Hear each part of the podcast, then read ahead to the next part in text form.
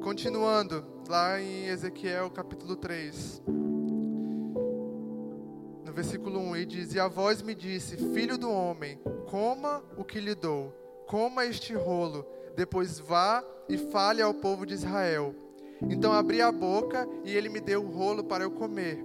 Filho do homem, encha o seu estômago com ele, disse a voz. Original dessa palavra encha, encher, tem o um sentido de algo que é completo, tem o um sentido de ficar satisfeito, de ficar completamente satisfeito. E o que eu entendo, e esse é o segundo princípio que eu aprendo com essa visão, é que a palavra de Deus, ela não é um aperitivo para a gente experimentar de vez em quando, em ocasiões especiais das nossas vidas. A palavra de Deus, ela é alimento sólido e diário para as nossas vidas. Amém?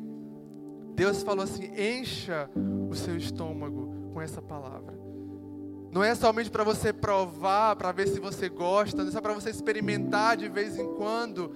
Quando você tiver com problema, tiver com necessidade, você precisa ali de um reforço. Não. Encha o seu estômago constantemente dessa palavra. Deixa ela preencher completamente a sua vida, fazer parte de quem você é. A palavra de Deus precisa ser algo constante nas nossas vidas, na nossa caminhada cristã. Não é algo que eu faço só quando eu acho que preciso, só quando eu estou passando por uma tribulação e eu preciso de uma palavra de Deus. Nós precisamos estar constantemente firmados nessa palavra. Como Davi escreveu lá no Salmo 27, que todos os dias eu possa ser encontrado na casa do Senhor, para que quando vier o dia mau, eu permaneça, eu esteja, eu seja encontrado na presença dele. Davi está dizendo assim: Eu não quero correr para a presença de Deus só quando o dia mal vier, só quando o problema bater na minha porta. Eu quero estar todos os dias na presença dEle, porque quando o dia mal vier, eu não vou ser pego de surpresa.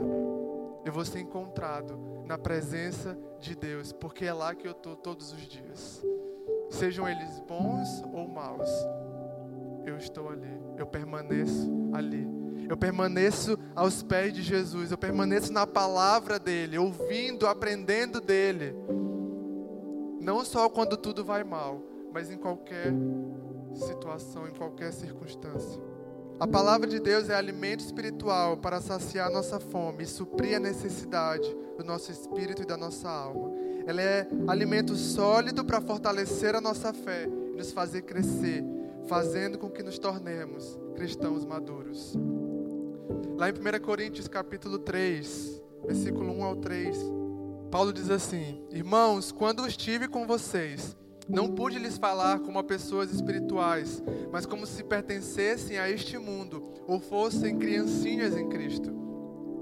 Tive de alimentá-los com leite e não com alimento sólido, pois não estavam aptos para recebê-lo. E ainda não estão, porque ainda são controlados por sua natureza humana têm ciúme uns dos outros, discutem e brigam entre si. Acaso isso não mostra que são controlados por sua natureza humana e que vivem como pessoas do mundo? O que, que tem controlado as nossas vidas, igreja? O que tem conduzido as nossas vidas? Será que é a palavra de Deus? Será que é aquilo que Deus nos diz? Ou será que ainda temos sido controlados e conduzidos pelas nossas próprias vontades e desejos?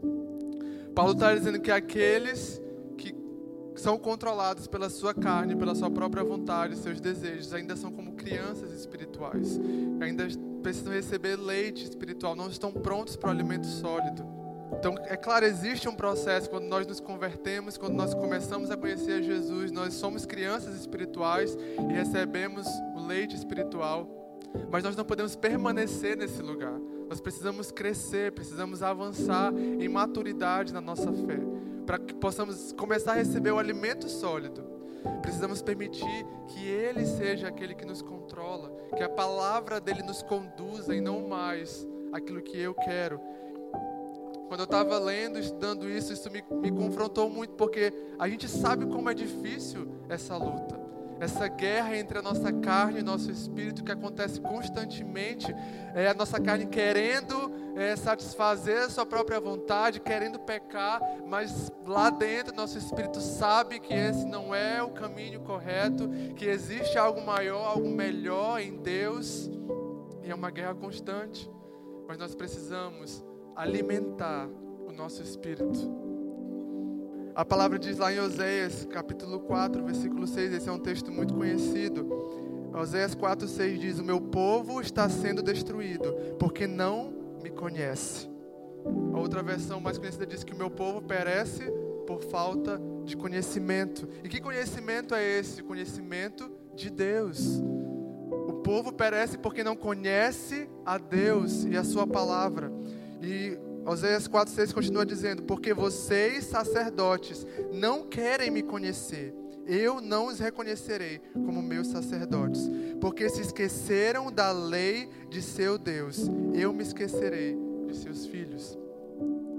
Então, o povo estava é, não tinha conhecimento de Deus, porque os sacerdotes pararam e perderam o interesse em conhecer a Deus e negligenciaram o seu papel de ensinar ao povo sobre a lei de Deus. Esse era um dos papéis dos sacerdotes naquela época, eles estavam negligenciando, porque nem eles mesmos tinham interesse mais em conhecer a Deus e a sua palavra, a sua lei.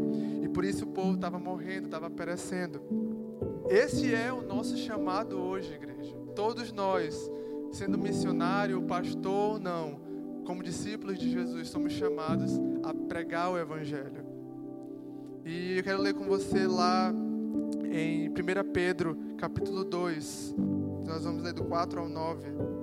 Vocês têm se aproximado de Cristo, a pedra viva.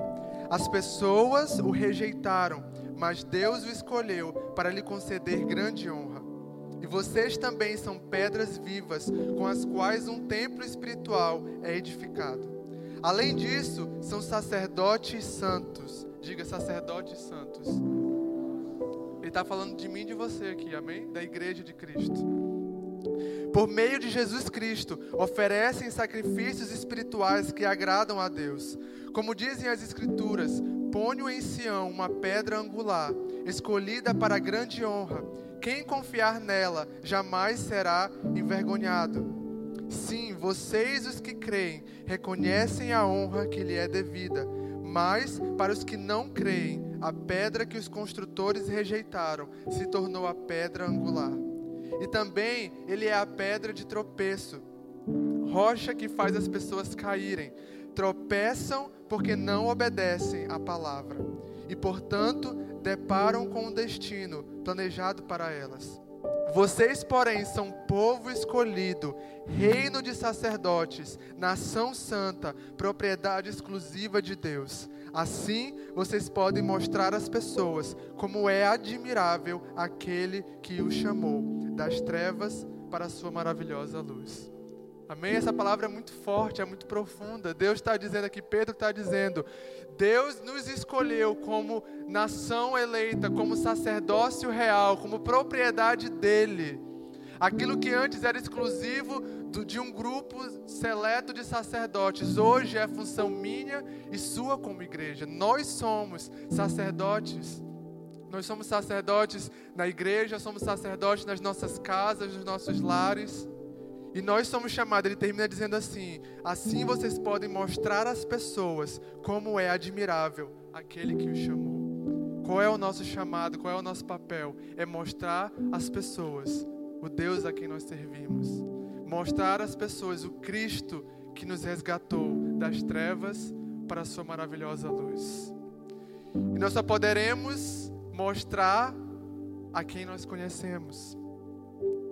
Eu não posso falar daquilo que eu não conheço, daquilo que eu não busco. Eu não posso falar de quem eu não tenho intimidade. Como eu vou falar para o mundo quem Deus é? Como eu vou falar para o mundo que Deus é Pai se eu não conheço como Pai? Como eu vou falar para ele, para o mundo que Deus é Rei, que Ele é Senhor, se eu não o reconheço na minha vida como Rei, como Senhor? Nós precisamos conhecê-lo para mostrarmos ao mundo quem é o Deus que nós servimos.